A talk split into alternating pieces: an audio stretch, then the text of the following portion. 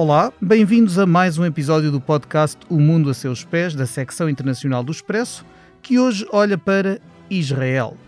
Estamos a gravar na tarde de segunda-feira, 22 de março, um dia antes de os israelitas serem chamados a eleger o seu parlamento. Estas são as quartas eleições legislativas em dois anos. E a constante em todas elas tem sido o rosto de Benjamin Netanyahu. Para compreendermos o que se passa na única democracia do Médio Oriente, são meus convidados Marta Silva, doutorada em Política Internacional e Resolução de Conflitos pela Universidade de Coimbra e estudiosa das relações entre Israel e a Palestina. Eh, aliás, é docente na Universidade do Porto. Olá, Marta. Olá, boa tarde. E o correspondente do Expresso em Israel também está connosco, é o Henrique Zimmermann. Olá, Henrique. Olá, boa tarde. A conduzir a emissão estou eu, editor da secção internacional, Pedro Cordeiro, e na edição multimédia está, está o Ruben Tiago Pereira. Polémico dentro e fora de portas, investigado e julgado por corrupção, eleito e reeleito, Benjamin Netanyahu é o homem que mais tempo governou o Estado hebraico. Está no poder há 12 anos consecutivos, depois de um período de 3 anos no século passado. Com a oposição debilitada e dividida, todas as sondagens dizem que será ele, uma vez mais, o vencedor das eleições. Mais complicada pode ser a tarefa de construir uma coligação entre o seu partido, o Likud, e outras forças conservadoras, religiosas, nacionalistas, para viabilizar mais um governo. Não queremos olhar apenas para as eleições, que é um processo que, se, que decorre amanhã, mas para o futuro deste país, central para a geopolítica mundial e para a estabilidade da região. Começo por perguntar à Marta o que é que explica este êxito contínuo de Benjamin Netanyahu, apesar de todas as questões que se levantam sobre, uh, sobre ele e sobre o, o seu governo? Olá, boa tarde. Um, mais uma vez eu queria agradecer uh, a oportunidade. Eu acho que aquilo que explica, aquilo que eu considero que, que pode explicar o sucesso de Benjamin Netanyahu e o facto de ter conseguido escapar praticamente ao escrutínio público, pelo menos isso é, é, o que aparenta ter, ter acontecido, ou seja, ele está novamente numa, parece estar novamente numa boa posição para liderar uma outra coligação. Na minha perspectiva, bem, a, a questão da vacinação em Israel, que foi, foi extremamente bem sucedida, ainda que existam críticas à forma como, como Netanyahu e como o seu governo uh, geriu a crise uh, da pandemia, mas que está a ser bem sucedida. Mas eu acho que o fator que explica realmente a longevidade de Netanyahu na liderança de Israel, em primeiro lugar, uma viragem à direita por parte da sociedade israelita, ou seja, estamos numa fase em que, segundo as últimas sondagens, 52% dos israelitas se identificam com com partidos de direita, não necessariamente com, com o Likud, mas com outros partidos de direita, partidos nacionalistas, inclusive também alguns partidos religiosos, e isso representa uma ruptura com aquilo que era o, o tradicional no Estado de Israel, pelo menos até finais mais ou menos da década de 70, em que existia realmente o monopólio do, do Partido Trabalhista. Um, o que pode explicar a longevidade de Netanyahu é, por um lado, essa viragem à direita, e por uma crescente securitização do Estado de Israel, uma crescente preocupação com ameaças externas, mas também com algumas ameaças internas, nomeadamente com, com a presença um, de árabes uh, israelitas, cidadãos palestinianos que são cidadãos do, do Estado de Israel e, que, e, e, cuja imagem continua a ser bastante afetada e é muitas vezes evocada por, por Netanyahu como sendo uma ameaça à estabilidade do Estado de Israel. Mas depois também esta figura um, de provedor de segurança que Benjamin Netanyahu tem, um, tem construído ao longo dos últimos anos. Ou seja, esta certeza de que apesar, que, apesar de Netanyahu não ter conseguido resolver alguns dos problemas estruturais Israel, nomeadamente problemas de natureza socioeconómica, com o crescimento da desigualdade entre diferentes grupos, nomeadamente diferentes entre grupos étnicos e religiosos dentro da maioria judaica, apesar de não ter conseguido resolver esses problemas estruturais, é uma figura que, identificando ameaças externas e ameaças internas, encontrando sempre podes expiatórios, que consegue então fomentar essa coesão e essa solidariedade e que emerge como uma figura que realmente tem alguma autoridade um, na gestão desses conflitos e na gestão dessas, daquilo que ele identifica como sendo ameaças.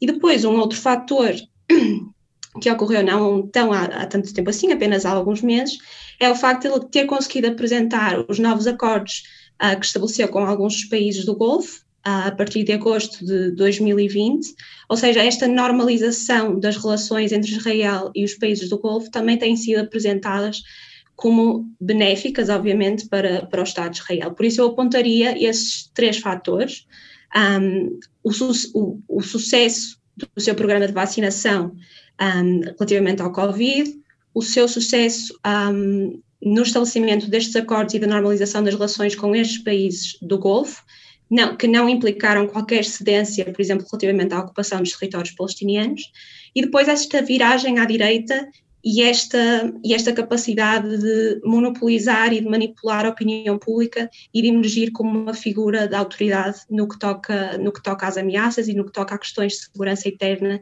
e externa. Muito bem. Henrique, como é que se está a viver uh, aí por Israel esta campanha uh, inédita, em condições uh, nunca antes vistas? qual é o sentimento que perpassa na sociedade israelita? Bom, eu acho que a sociedade israelita está a viver uma espécie de referendo sobre a continuidade de Netanyahu. É, Bibi Netanyahu, é, é assim que se chama cá, ele realmente ultrapassou até o fundador de Israel, David Ben-Gurion, eh, no número de anos como primeiro-ministro. Eh, as razões, obviamente, destas eleições e das sondagens que lhe dão uma vantagem grande sobre o segundo partido, Yesh Atid, de, de Yair Lapid, um ex-jornalista eh, que aspira a ser também primeiro-ministro centrista, e essa vantagem enorme vem realmente, eu estou de acordo com a Marta, em, por duas questões. Eu acho que a volta à direita eh, existe dentro da sociedade israelita, sobretudo eh, desde a segunda intifada, desde que os palestinianos lançaram grupos eh, islamistas, sobretudo Hamas e a Jihad Islâmica, lançaram 200 homens, mulheres e adolescentes bomba sobre a sociedade israelita. A partir disso e depois da retirada israelita de Gaza em 2005, houve uma viragem à direita porque certos setores da sociedade israelita disseram isto não funciona, ou seja, nós damos territórios eles respondem-nos com suicidas e esse, um pouco essa narrativa entrou muito profundo dentro da sociedade israelita, mas hoje em dia há uma divisão, eu diria quase um empate entre o que é a direita, muito melhor organizada, e o centro-esquerda, que vai alterando de umas eleições às outras, e já são as quartas, em dois anos temos eleições cada seis meses, praticamente, o que é uma debilidade enorme relacionada com o sistema proporcional eleitoral israelita, eh, que era bom nos anos 40, no fim dos anos 40, na independência de Israel, mas que hoje em dia provavelmente deve ser alterado para permitir que os governos possam governar. Neste momento, o que se vê na rua israelita é isso, é os pró-Bibi e os anti-Bibi. No sábado à noite, 24 mil pessoas foram à rua Balfour, frente à residência de Netanyahu, eh, depois de já eh, eh, anos que se continuam a manifestar lá contra Netanyahu, uma organização chamada Crime Minister eh, preside os protestos a pedir a sua demissão imediata, dizendo que um homem que está a ser julgado por corrupção, fraude e quebra de confiança não pode continuar a ser primeiro-ministro. Mas, ao mesmo tempo, há um setor da sociedade que acredita que Netanyahu é o melhor líder, o melhor estadista, que não há uma alternativa a Netanyahu, que o define como um pragmático, não como um radical. De facto, é verdade que durante estes 15 anos o número de guerras que Israel teve foi mínimo, menor que outros eh, primeiros ministros, mesmo sendo um conservador, um homem da direita. Por outro lado, é um homem que mantinha uma relação muito próxima eh, com o ex-presidente dos Estados Unidos, com Trump, era provavelmente o aliado número um de Trump, e também com Putin. Eh, Netanyahu visitou mais vezes Putin em Moscou do que visitou Trump eh, em Washington. E ele mantém uma relação muito próxima também com Putin. É um homem respeitado no panorama internacional e foi por isso que ele teve dois grandes êxitos. Um, o processo de vacinação conseguiu trazer milhões de vacinas para Israel. E Pedro, hoje em dia, posso dizer que eh, na última semana estamos uhum. praticamente a voltar à normalidade no país. Ou seja, as pessoas ainda vão com máscara, eh, ainda mantém um certo distanciamento social, mas eh, nas televisões fala-se de colapso do coronavírus. fala-se de números que estão a mudar totalmente devido à vacinação eh, em massa da sociedade israelita, 90 e pico por cento das pessoas de mais de 50 anos já estão vacinadas e, e o número de casos de Covid-19 é mínimo e está-se a voltar totalmente. Nos próximos dias vai haver a festa de Pesach, que é a Páscoa judaica, que começa sempre com um jantar onde se relata o êxodo do Egito, uma coisa familiar, com muita gente, e parece que não vai haver nenhum tipo de limitação pela primeira vez desde que tudo isto começou há pouco mais de um ano. Ou seja, tudo isto é visto pelos pró-Bibi como um êxito do primeiro-ministro, que falou 30 vezes com o diretor da companhia Pfizer eh, para o convencer a transformar Israel num laboratório eh, da vacinação, um laboratório mundial, de onde se podia ver os efeitos e ver o que é que é preciso fazer, e, e, realmente há quem diga neste país que só Netanyahu será capaz de trazer as vacinas para a segunda vez que for necessário e para poder vacinar também as crianças, eh, que é uma coisa que se está a prever para os próximos meses também.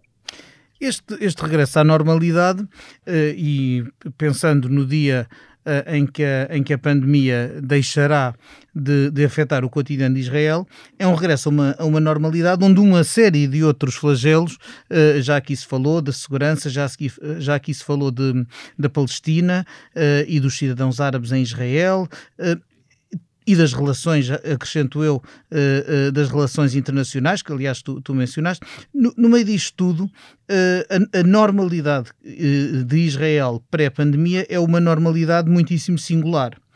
Claro está que durante o último ano falou-se de tudo menos uh, de, daquelas questões que perpetuamente vemos falar em relação, um, em relação a Israel. E até nessas uh, também há diferenças no que diz respeito, obviamente, à gestão da, da, da Covid-19 e à vacinação, entre outras. Marta, que perspectivas para a questão israelo-palestiniana nos próximos, uh, nos próximos anos com a, a previsível renovação do mandato a Benjamin Netanyahu?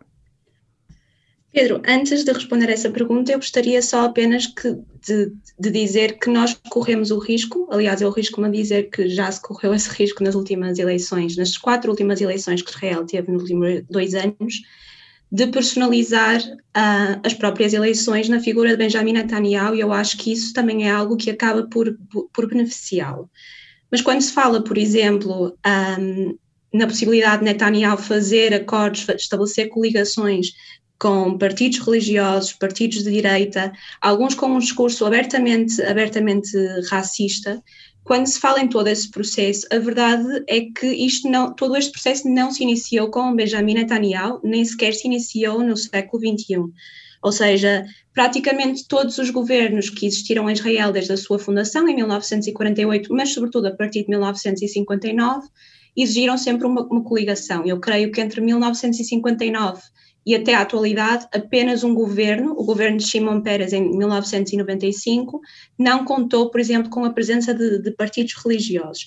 Por isso, uhum. isto aqui não é uma novidade, eu acho que vale a pena referir uh, aquilo que o Henrique também, também já falou, o facto, por exemplo, da esquerda centro-israelita estar de tal modo fragmentada que não apresenta uma alternativa.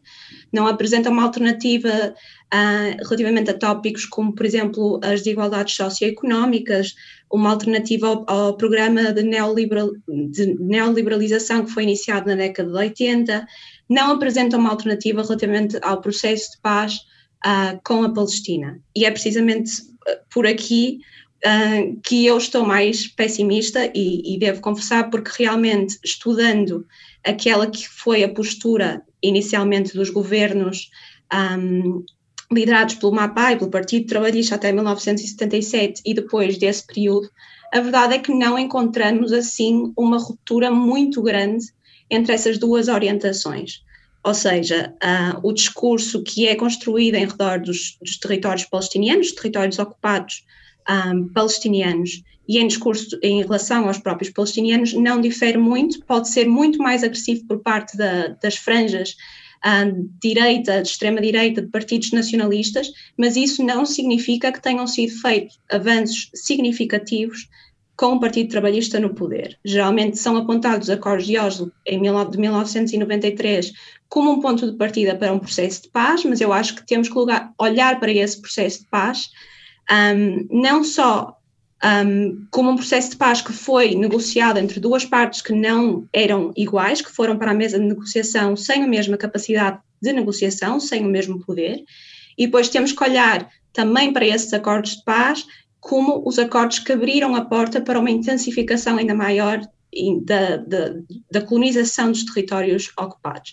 E por isso é que eu me mostro extremamente pessimista, não me mostro uh, pessimista quando me refiro, por exemplo, ao processo de normalização de relações entre Israel e os países do Golfo, porque eu acho que, honestamente, isso também não representou uma ruptura, foi, foi, foi algo que normalizou e que tornou, público relações, tornou públicas relações que já existiam anteriormente.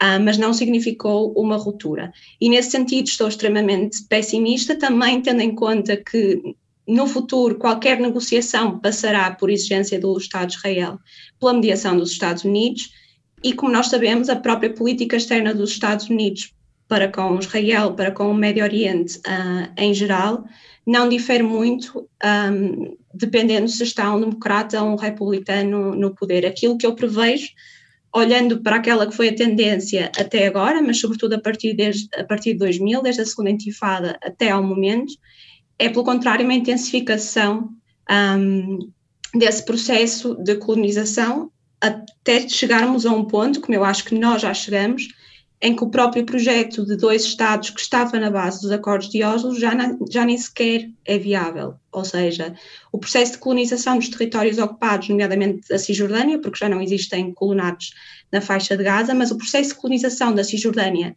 já foi tão acentuado e já foi tão intensificado que neste momento uh, qualquer controle que a Autoridade Nacional Palestiniana, o embrião de qualquer Estado palestiniano, uh, o controle sobre esses territórios é totalmente inviável. E por isso a minha visão para o futuro e para o processo de paz neste momento é, é, é, negativa, mas não creio que isso tenha iniciado com, com Netanyahu, por muito que não, não simpatize com a figura.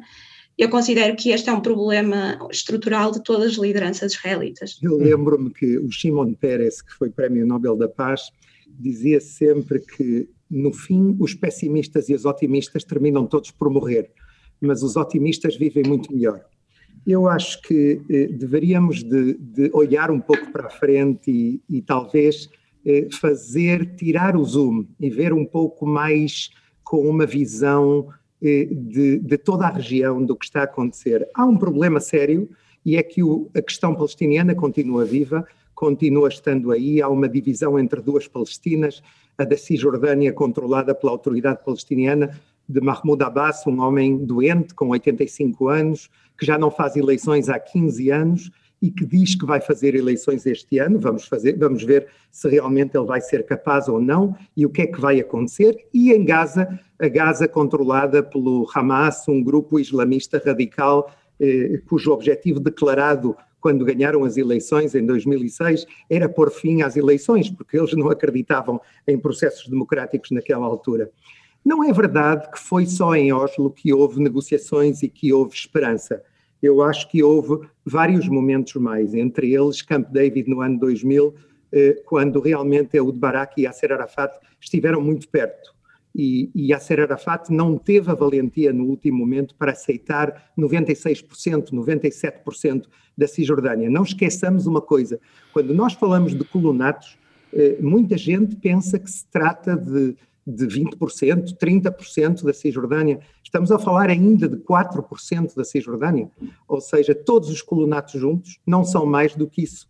É verdade que é um problema e é verdade que não devemos permitir que a solução, a fórmula de dois Estados, se transforme numa solução impossível. Mas há outra questão com a qual eh, eu realmente não estou de acordo, e é o facto de que há uma diferença notável entre a administração Trump, uma administração republicana que de alguma forma recebia, eh, eu acho, praticamente todos os pedidos que vinham de Jerusalém, de Benjamin Netanyahu, e a administração Biden. Eu ia, eu ia perguntar, eu ia pegar na, na, no que diz a Marta para perguntar sobre isso. É porque, embora seja verdade que há uma costuma haver um alinhamento estratégico com qualquer administração na Casa Branca e o, e o Estado de Israel, raras vezes terá visto uma, uma cumplicidade tão grande como entre Netanyahu e Donald Trump. Uh, e eu ia perguntar precisamente como é que, como é que a transição agora para, para, com, a nova, com o novo governo, com o novo presidente nos Estados Unidos pode, eh, de alguma forma, eh, mudar isso. Nós vimos que, que Donald Trump fez da, dos acordos, de, os chamados acordos de Abraão, portanto, do, restabeleci, do estabelecimento de relações diplomáticas de Israel com uma série de Estados de maioria muçulmana, um dos emblemas da sua política externa. O que é que muda com Joe Biden na Casa Branca? O que muda, basicamente, na minha opinião, é que o tema palestiniano volta a estar sobre a mesa ou seja, a ruptura com os palestinianos. Há muitos anos que não há negociações de paz entre Israel e os palestinianos.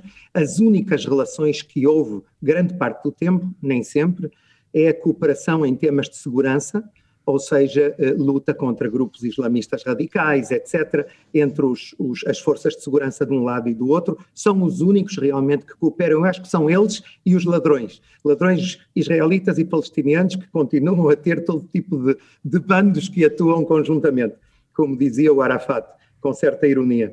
Mas eh, realmente o que nós estamos a ver aqui é que esta administração uh, de Biden e de Harris e, e, e vários ministros que já cá estiveram eh, nos últimos tempos ou têm tido contacto com eh, eh, líderes israelitas, sobretudo com Netanyahu e com o ministro dos Negócios Estrangeiros Gabi Ashkenazi e com o ministro da Defesa Benny Gantz, é que lhes dizem basicamente, senhores, o tema palestiniano não pode ser esquecido e temos que voltar a tratar disso. Ou seja, ninguém tem dúvida, eu acho que o próprio Netanyahu é consciente de que se ele ganhar as eleições e mesmo se realmente formar um governo de direita nacionalista, ele vai ter que confrontar esta situação e vai ter provavelmente que voltar à mesa de negociações eh, com a nova liderança palestiniana que pode sair das próximas eleições no mês de julho, ou com Mahmoud Abbas, o, o, o presidente e o substituto de Yasser Arafat. Em qualquer caso, não há dúvida que não vão começar de zero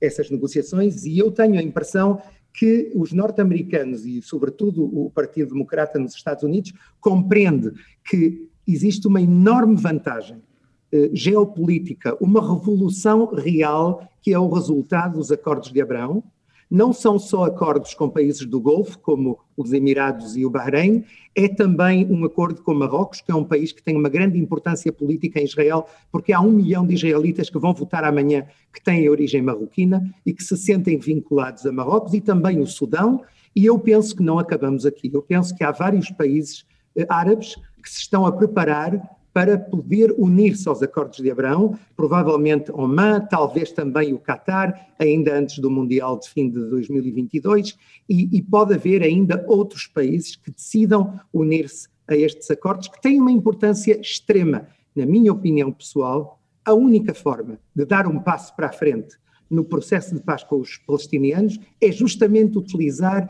essa força que vem desses países árabes, sobretudo do eixo Arábia Saudita eu diria o quarteto Arábia Saudita, Egito, que é um quarto do mundo árabe, Jordânia e, e Emirados Árabes Unidos, e talvez com a força e com o apoio deles poder voltar a um processo negociador que é necessário eh, e que é a única saída realmente.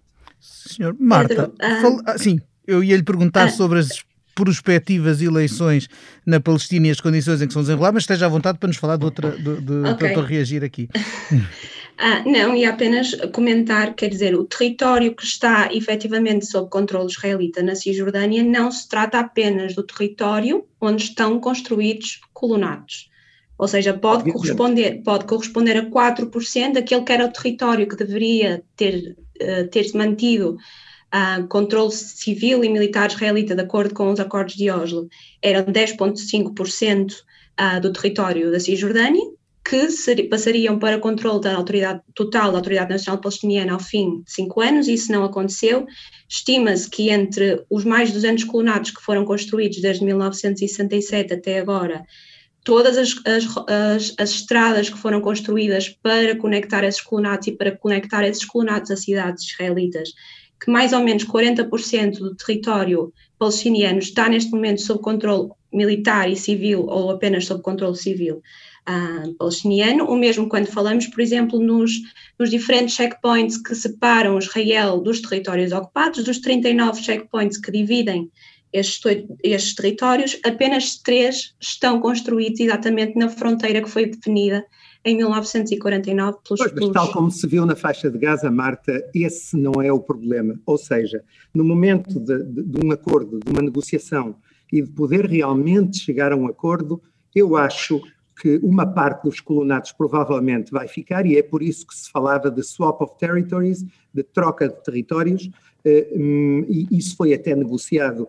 por Ehud Olmert, o ex-primeiro-ministro, e por eh, Mahmoud Abbas, o presidente palestiniano, que ainda o é.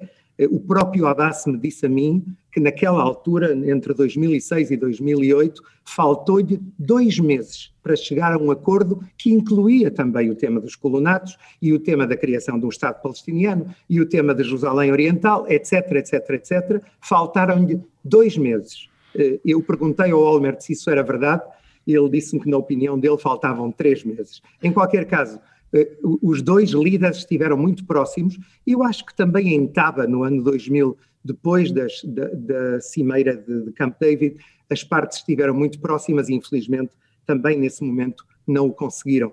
Eh, eu penso que isso tudo são coisas a negociar no futuro.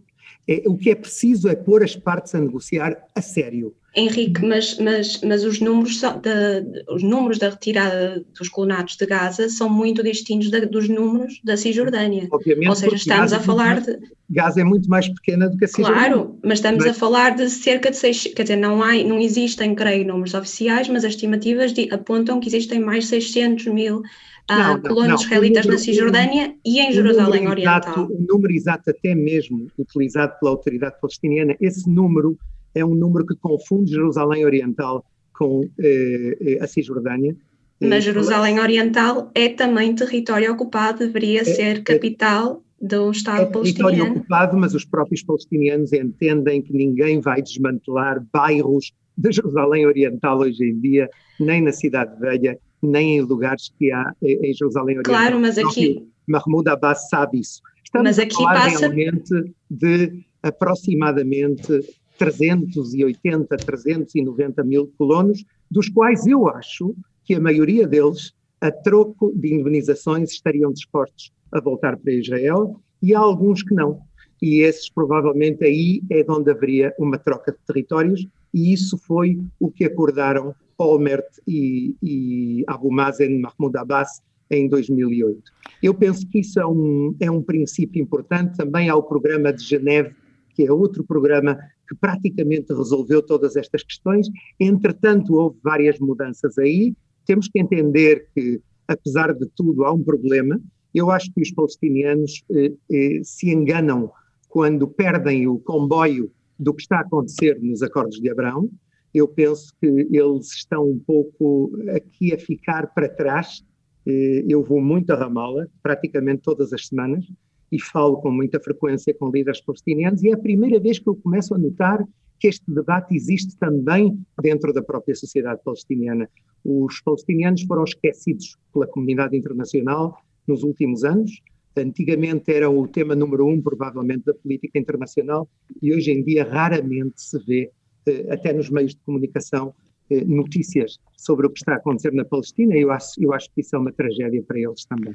Marta, até, até, voltando então à, à Palestina, que hipóteses, que perspectivas de novas lideranças? Já falámos aqui de, de, de como uh, Mahmoud Abbas uh, lidera há, há muito tempo uh, a Autoridade Nacional Palestiniana, ao mesmo tempo que, ao mesmo tempo que, que, que entre a Cisjordânia e, e, e Gaza há, e a faixa de Gaza, portanto, há esta divisão da, da, da uhum. administração. Uhum. Fale-nos um pouco de como é, como, quais são as perspectivas destas eleições e, e que hipótese, é que, que, potencial é que elas têm para uh, renovar e, e, e, no fundo, dar nova energia e novo, novo, ânimo ao lado palestiniano desta, desta equação? Eu creio muito honestamente que não existem grandes, grandes possibilidades de renovação e lamento se estou novamente a ser, a ser muito pessimista, mas também pegando por, por aquilo que o Henrique estava a falar sobre a cooperação entre a Autoridade Nacional Palestiniana, uh, entre a Autoridade Nacional Palestiniana e o próprio Estado de Israel.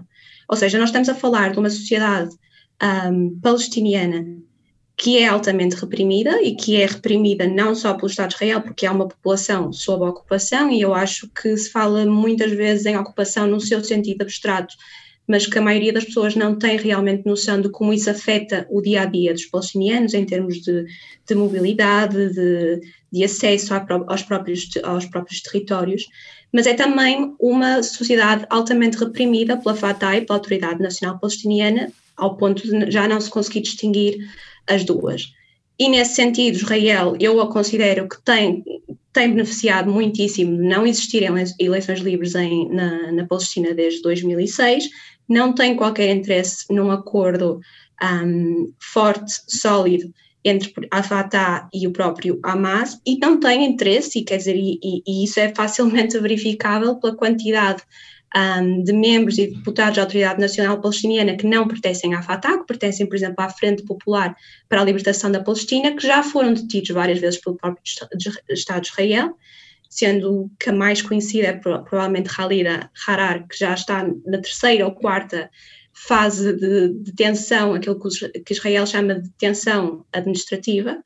Um, e nesse sentido não tenho grandes expectativas, ou seja, existe este, existe este, este processo de repressão da sociedade israelita que não encontra alternativas de organização política que não sejam consideradas ilegais ou que não sejam consideradas subversivas ou que não sejam até consideradas organizações de natureza terrorista pelo Estado de Israel, então existem muitas poucas opções. A minha experiência do meu trabalho na Cisjordânia diz-me precisamente que muita da gente, por exemplo, está afiliada com listas de estudantes em diferentes universidades com listas afiliadas ao Hamas, não faz porque se sinta associado ou porque sinta algum chamamento religioso ou que se identifique com a mensagem religiosa do Hamas, mas precisamente porque acredita que é a única alternativa e é a única organização que oferece realmente resistência uh, à ocupação. Por isso, eu não que oferece, tenho. Que oferece terrorismo, Marta, porque é uma organização que apoia ainda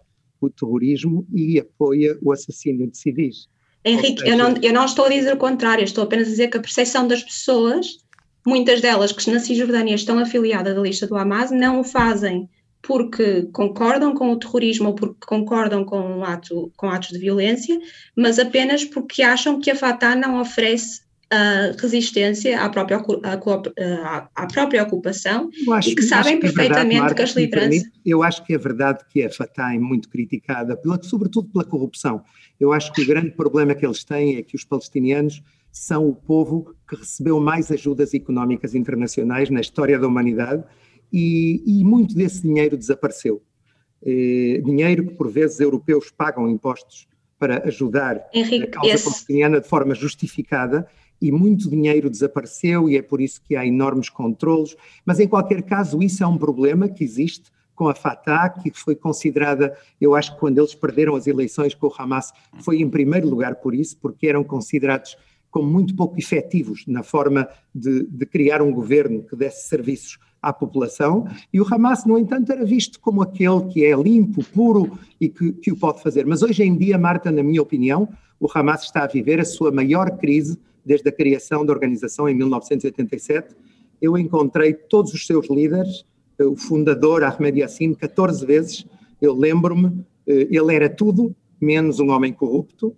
Eh, hoje em dia não é tão simples, a organização está numa situação terrível economicamente, eles estão entre a espada israelita e a parede egípcia, sobretudo em Gaza, mas também fora. Eu penso que o Hamas está neste momento a chegar a uma espécie de encruzilhada, mas obviamente, se eles ganhassem as eleições, seria de novo um tema que provocaria uma enorme tensão na região, devido à própria ideologia do Hamas, que não, que não aceita eh, ainda a existência do Estado de Israel.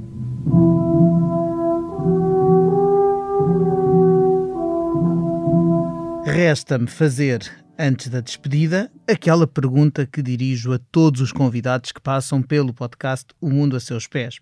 Começo pela Marta. Marta, se hoje pudesse viajar para qualquer parte do mundo sem restrições, inclusive aquelas que a pandemia nos tem erguido, para onde é que iria e porquê?